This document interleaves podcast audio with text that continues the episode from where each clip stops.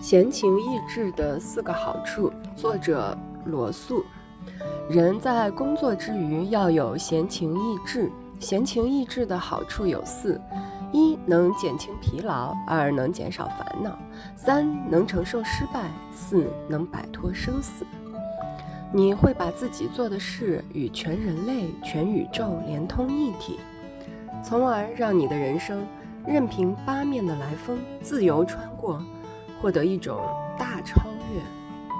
一个人很容易沉迷于我们自己的追求，很容易全身心投入到自己的事业上，以至于忘记了我们做的事在全部人类活动中仅仅是沧海一粟。要知道，世界上有多少事并不因我们的所作所为受到丝毫的影响。因此，无论你多忙，无论你能在自己的小圈子里获得多大快乐。你都应该保持一份追求闲情逸致的心，让自己时不时跳脱出来，反观这个更广阔的世界。人生在世，时日不长，一个人需要对这个奇特的星球及在宇宙中的位置，保持一种最基本的好奇，了解一切他应该知道的东西。只有把自己手里的事与一个广阔的世界图景勾连起来。他才能获得踏踏实实的快乐。真实的世界充满了悲喜剧，英雄层出不穷，怪事迭出，令人称奇。那些对世界赋予的壮观景象缺乏兴趣的人，就像是上了戏院而不听戏一样，无疑是放弃了人生赋予的特权和优待。闲情逸致能让我们时不时走出来，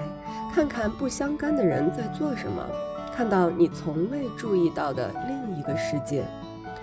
这除了是一种休息之外，还能让我们获得平静。譬如说，哪怕是在最幸运的生活中，事情有时也会变糟。除了单身汉，很少有人不曾和自己的妻子吵过架，很少有父母不曾为自己的孩子的疾病而忧心忡忡，很少有商人不曾遇到过经济难关。也很少有专业人员不曾面对过失败。这时候能把自己的兴趣转向忧虑事情以外的品质，是一种极好的品质。在这种时候，即除了忧虑之外一筹莫展的时候，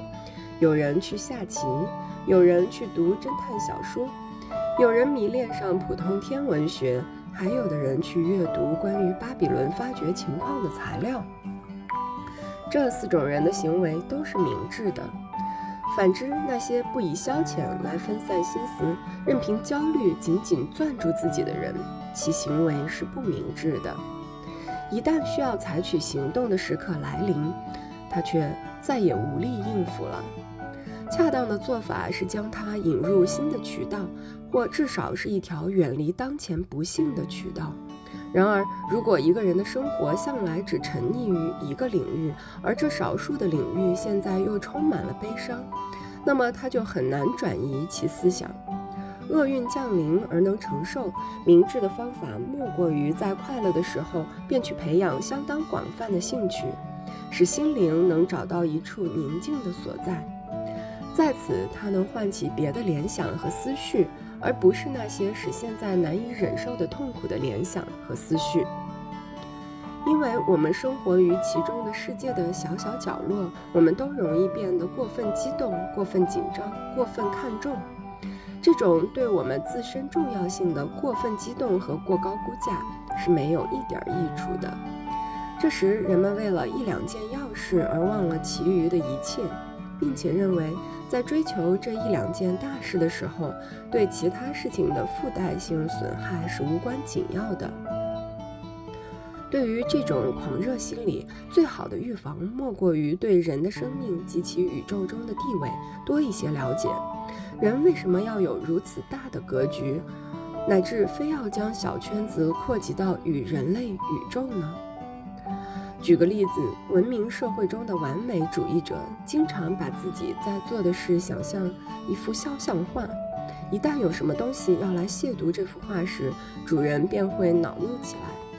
对这种恼怒的最好的治疗方法是不要设想一幅图画，而要将设想扩展成一个画廊。遇到什么情形便挑选什么图画。另外，角色感遭到破坏也是很多人恼怒的原因。当然，如果你能完全忘却自我而不扮演任何角色，那确实令人称羡。然而，如果扮演角色已成了第二天性，那么你应想到的是你在演出全部的节目，而非仅有的一场，这样可避免砸场的担心。效率至上的学说经常使我们把个体的目标看得过分重要，而忽略了拓展人类思维和心灵空间这一根本目的。如果你心中的视野仅仅局限于当前利益，你就很可能会采取一些不道德的手段，依赖这些手段，目前你可能取得计划中的胜利，而未来的结局很可能是一败涂地。反之，如果你头脑中装满了人类的过去，人类从野蛮状态进化出来的缓慢而片面的文明过程，以及与天文年龄相比之下，人类的短暂的存在。如果我想这些思想已经变成了你的习惯性感受，那么你将认识到，你所从事的暂时的斗争，其其重要性绝不至于值得我们去冒如此之大的危险，以至于有可能重新退回到我们奋斗至今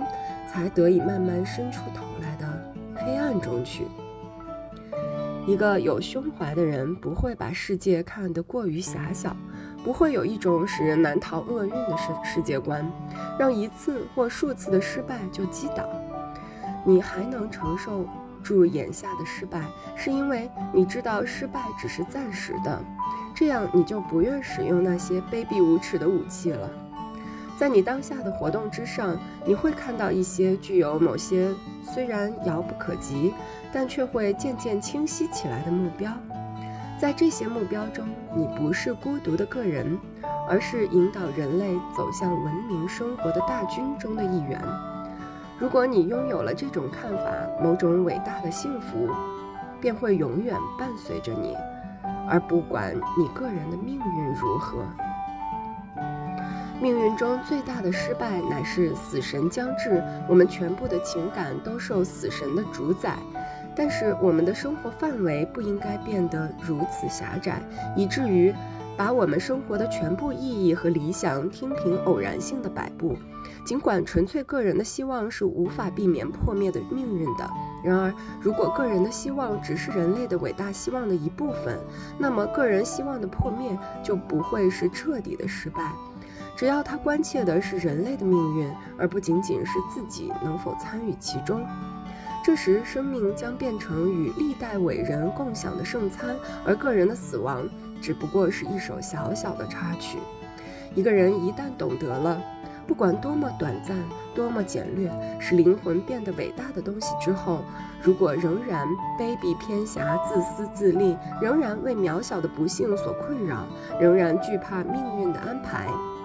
那他绝不会是幸福的。凡是具备伟大灵魂的人，其心胸都是开阔的，能让宇宙间八面来风自由吹入。在人类受到限制范围内，他将尽可能本真地认识自己、生命和世界。在意识到人类生命的短暂易逝和微不足道的同时，他意识到已知的宇宙所具有的一切价值都凝聚在个人的心中。而且他知道，心灵反映出整个世界的人，在某种意义上和世界一样伟大。一旦摆脱了任凭命运操纵的恐惧感，他就可以体验到某种深沉的快乐。在经历外部生活的一切沧桑之后，在灵魂深处，他仍然是个幸福的人。幸福的秘诀是尽量扩大你的兴趣范围，对感兴趣的人和物尽可能友善。